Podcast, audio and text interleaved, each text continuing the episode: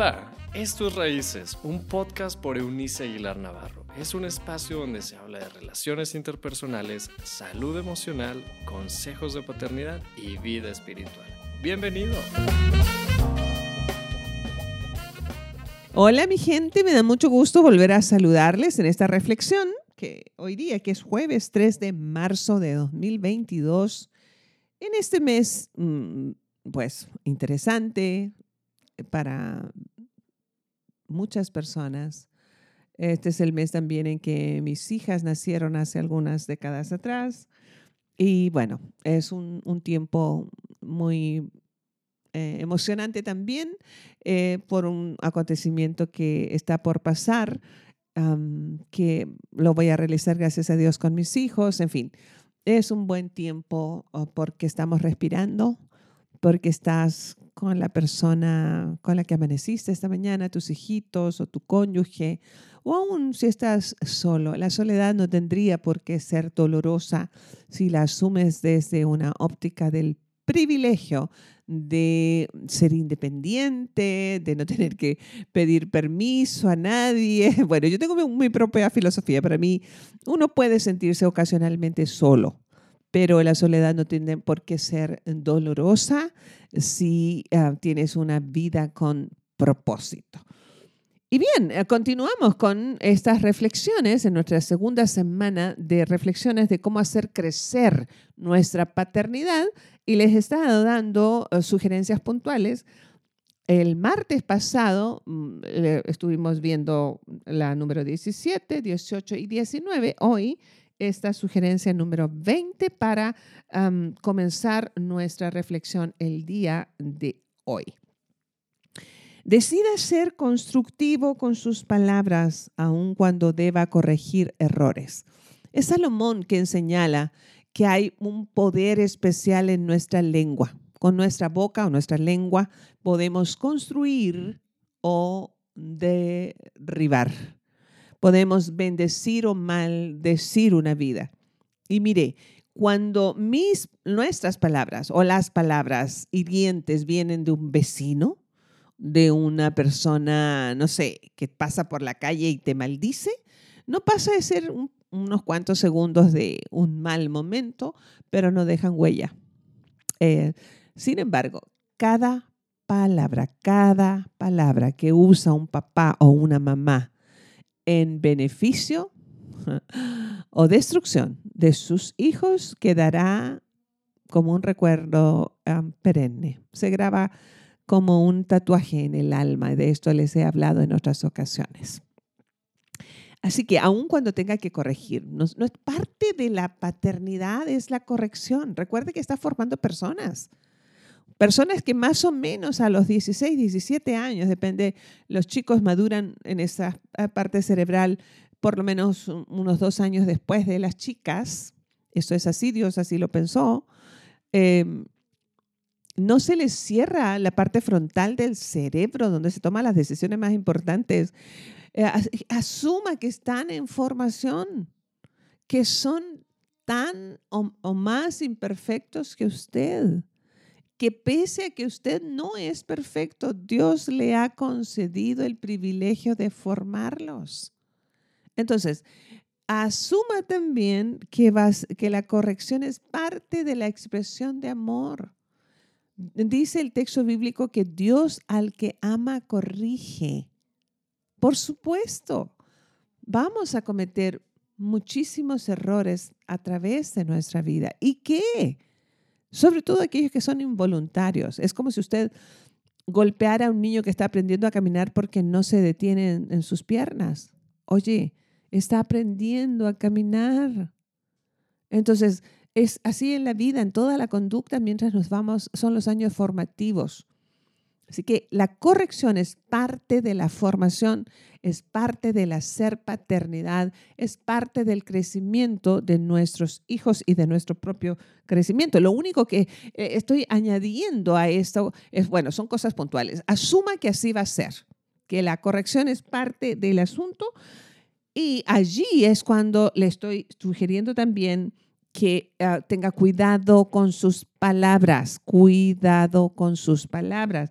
Siempre, y digo este término con toda intención, lo utilizo, es un término absoluto, siempre, no casi siempre, no de vez en cuando, es siempre que vaya a corregir algo que ve que su hijo hizo o está haciendo incorrectamente, comience a hablar palabras que afirmen valores y fuerza en él o ella. Por ejemplo, si el niño, no sé, es desordenado en, su habitación, no utilice términos como eres, y allí hay muchos términos que las palabras, que las personas usan.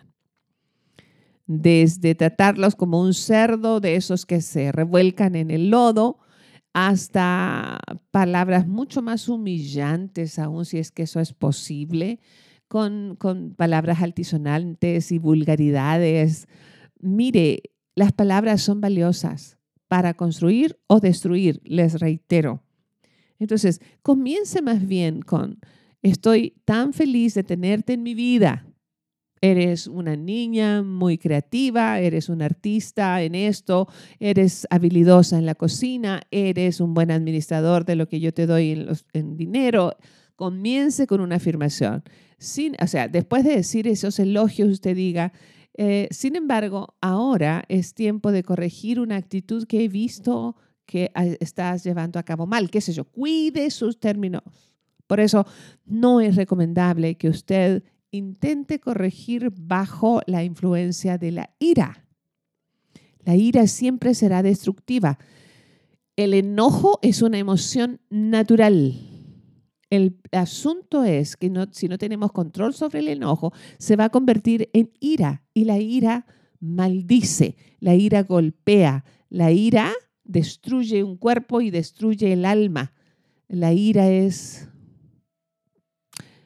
es un mal terrible del que somos presa lamentablemente la mayoría de nosotros hoy. Hay marcas en tu alma y en la mía como adultos que lamentablemente no se borran, que quedaron allí tatuadas cuando escuchamos a alguno o ambos de nuestros padres maltratarnos verbalmente, ni decir de los, de los maltratos físicos. Pero no, tiene no tendría necesidad. Yo no, yo no le encuentro ningún propósito al escuchar a un papá o una mamá decir, eres un flojo, eres un sinvergüenza, eres un bueno para nada, eres, y estoy utilizando palabras fuertes, pero no vulgares. O sea, estoy frente a una generación de hombres y mujeres cuyo vocabulario es vulgar hacia abajo, tal vez inspirados por la música, por las canciones vulgares, por las películas de contenido de vulgaridad, todo, todo lo que vemos a nuestro alrededor tiene un, porcentaje de vulgaridad impresionante. Usted no tiene por qué ser vulgar.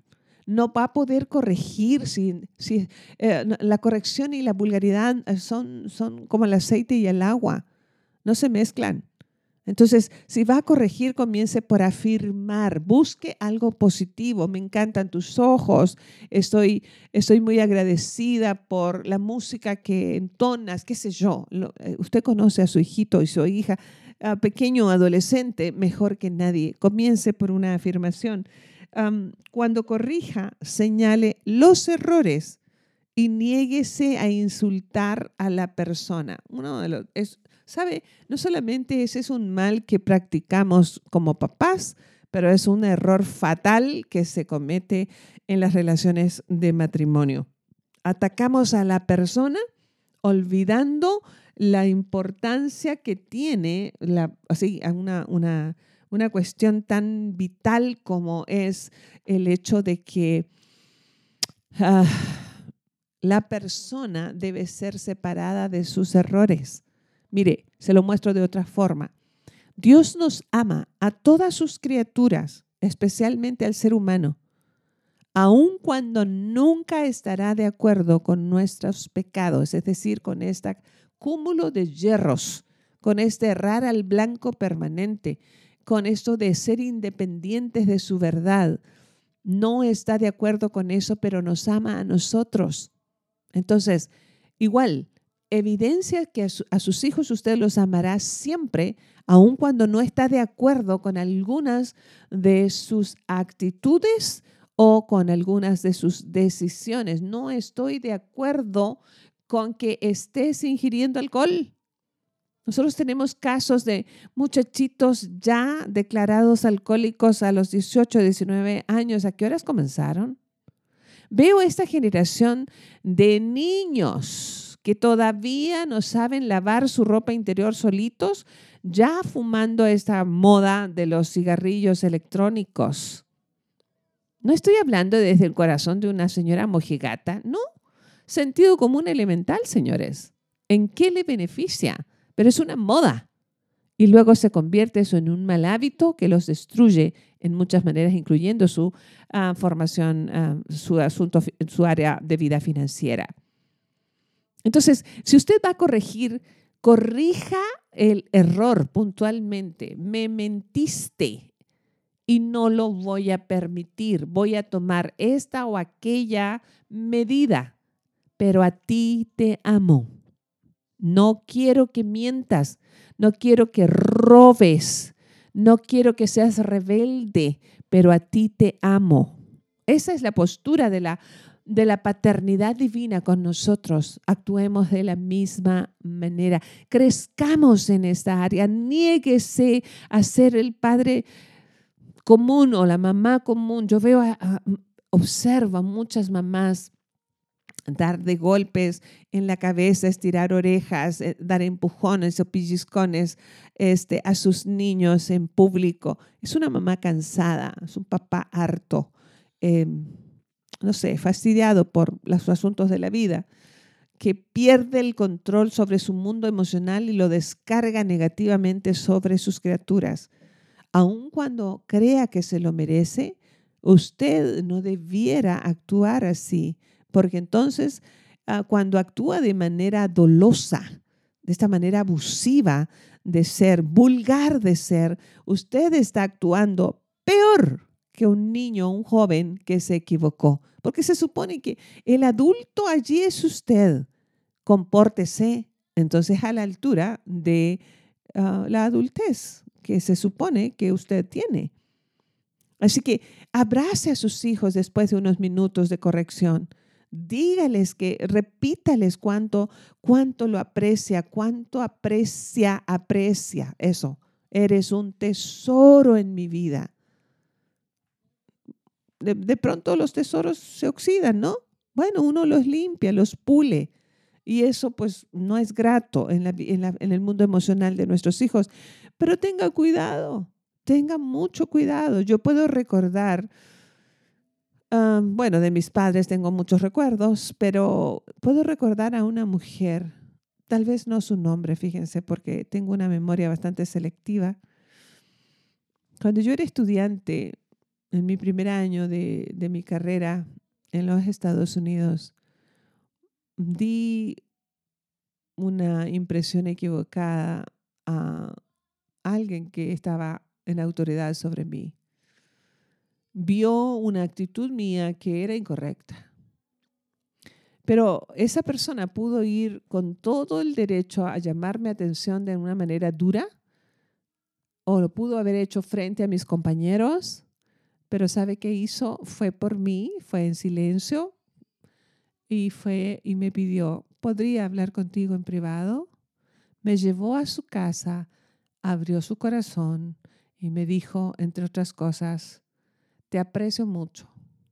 Creo que eres una muchacha con muchos valores, pero acabo de ver esto que creo que es una actitud muy negativa. Ah, soy una mujer de 61 años y esto pasó hace cuarenta y tantos años. No lo he olvidado. Y me hizo sentir que era valiosa, una, persona valiosa que se equivocaba, pero en su equívoco podía ser corregida. Esa es la idea. Cuidemos, y yo bendigo a esa persona, bendigo a sus, a sus hijos y a sus nietos, qué bueno que, me, bendijo a mí ah, siendo tan prudente.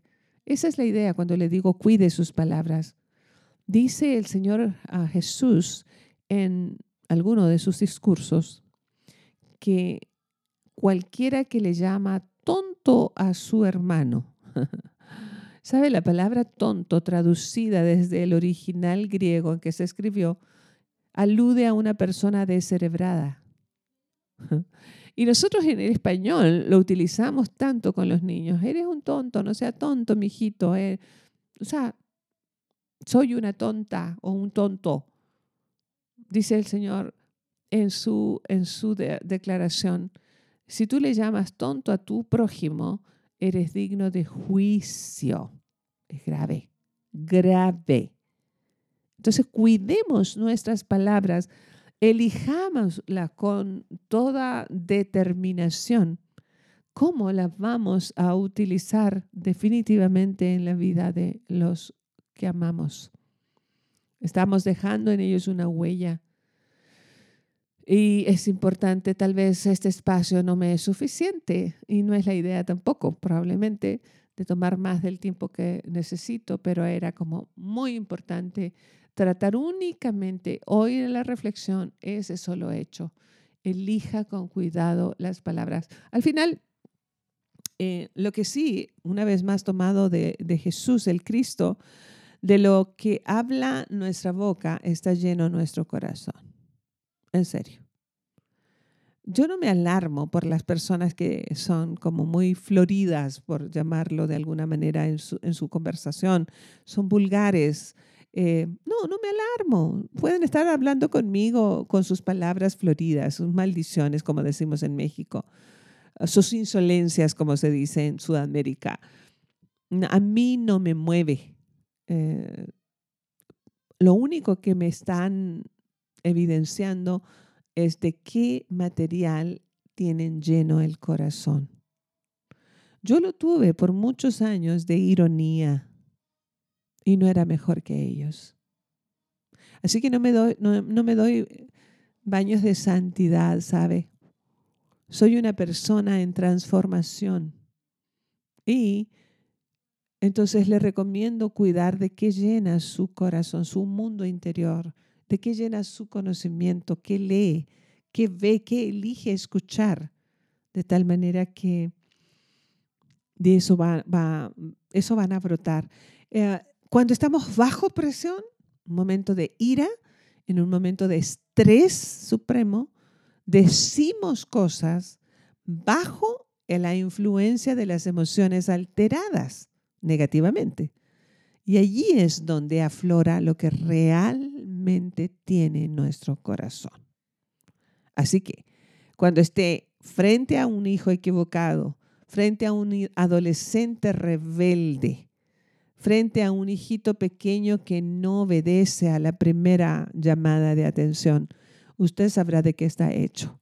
No importa su religión. Allí es donde decimos en un lenguaje coloquial en nuestro México, nos sale el cobre.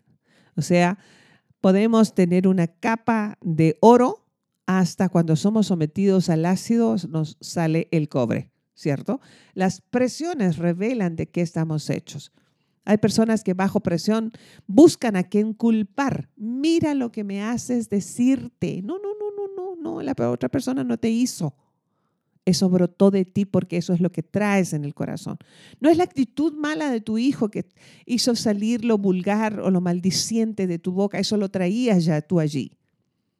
Te estás preparando en los tiempos buenos, en los tiempos de calma, llenas tu intelecto y con ello tu alma, tu mundo interior de palabras de bendición, de palabras educadas, de palabras hermosas. Nuestro, nuestro idioma en español es maravilloso, es rico en terminología. Echemos mano de lo mejor, de lo que hay a, a nuestro alcance también. Yo soy muy selectiva con el tipo de amigos íntimos con los que me relaciono. Escucho a todos porque es parte de mi trabajo y ya les digo, no me asusta si alguien se dirige a mí en una conversación trivial con, con vulgaridad. No, no, mientras no sea yo el objeto, ¿saben? porque entonces a las personas me conocen y las que me conocen saben cómo tratarme, porque yo las, los trato de la misma manera, con respeto y olvidando que son criaturas divinas. Pero mis amigos cercanos saben que en todo caso yo elijo cuidadosamente las palabras que voy a utilizar. Con mis hijos siempre fui así. Ellos me conocen. Entonces, creo que la presencia de un sentido de espiritualidad muy sensible tiene, está reflejado, se refleja y se evidencia en nuestro vocabulario bajo presión. Así que al corregir a sus hijos, a nuestros hijos, o con ello también quienes dirigimos mm, personas, yo lidero un grupo de adultos, um, estoy trabajando con personas todo el tiempo y bajo presión me revelo quién soy. Dios y Padre en esta hora, ¿cuántas veces nos has mirado con misericordia y has tenido que extender gracia sobre gracia al vernos tan equivocados, escucharnos hablar? Hemos herido el corazón de los que amamos, de nuestros hijos en particular. Perdónanos. Y hoy nos comprometemos contigo que al conocerte serán palabras bondadosas, palabras llenas de misericordia y gracia, sazonadas con sal, para dejar un buen sabor en el corazón de nuestros hijos. Qué bueno que te conocemos y que siempre tú nos llevas a alturas insospechadas. Nos quedamos con eso, porque tú te quedas siempre con nosotros. En el nombre del Padre, en el nombre del Hijo y en el nombre de Dios Espíritu Santo, que así sea. Muy bien, les nos escuchamos. Ustedes me escuchan mañana, si Dios quiere, para el término de esta segunda semana de reflexiones muy puntuales respecto de nuestro crecimiento paterno. Em, que lo mejor, si usted ah, se ha dado cuenta en este instante que ha cometido errores al respecto, tómese un momento con sus hijos. Si ya crecieron y están fuera de casa, escriba un mensaje de texto, escriba un correo electrónico, un WhatsApp, algo donde usted pueda decir, lamento las veces en que te pude haber herido con mis palabras. Reconciliémonos, vivamos en reconciliación, porque podría ser este nuestro último, nuestra última oportunidad. Dios con nosotros, nos escuchamos mañana y será muy lindo poder coincidir. Chao, chao. Gracias por habernos acompañado en este episodio de Raíces. Te invitamos a que te suscribas en la plataforma de tu preferencia y también que puedas compartir este contenido con aquellos que están en tu mundo. Puedes seguir conectado a través de la página web www.euniceaguilar.com. También en Facebook búscanos como Eunice Aguilar y en Instagram como arroba Eunice Aguilar N. Nos escuchamos en la próxima.